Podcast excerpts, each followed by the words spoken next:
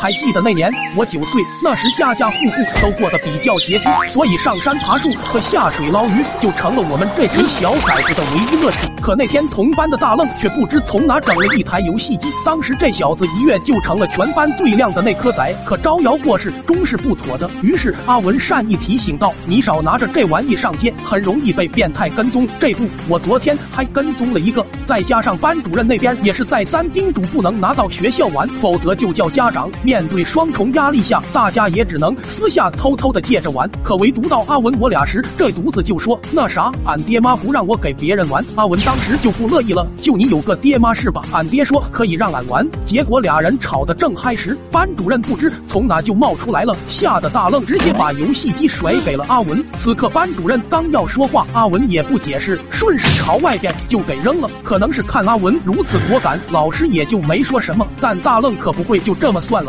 晚上放学后，大愣带着他那会后空翻的奶奶就把俺俩截住了。主要俺俩也不想惹事，就答应肯定给他修好。事后我们回到家，望着已经被摔烂的游戏机，都有些不知所措。这关键时刻还得是阿文提议着说：“先拿去打一针吧。”眼下也只能死马当活马医了。随后几人又一路小跑的来到诊所，可当老中医听到要给这玩意打针的时候，一下就懵了，但扭头又瞅着俺们诚挚的眼神，便无奈的答应进屋先打一针试试效果。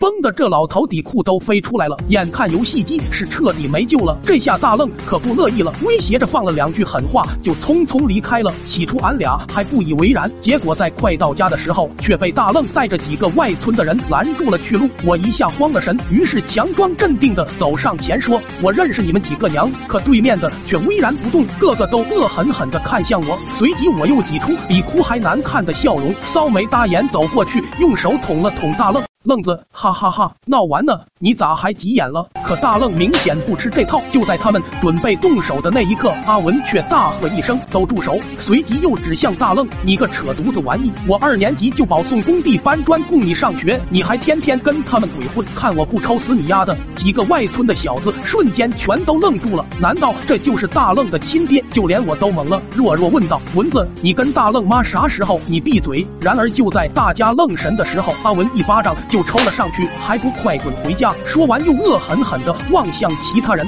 这下他们瞅着阿文的发型，彻底相信了。你们瞅鸡毛，待会就告诉你们爹去。这下几人相视一望，瞬间一个个就全跑没了影。好家伙，要说阿文这大体格子还真不是白长的。这是以后阿文就被传的越来越邪乎，说是以一己之力把对面二百多人都给吓跑了，因此在学校也是名声大噪，还成了俺们班的纪律委员。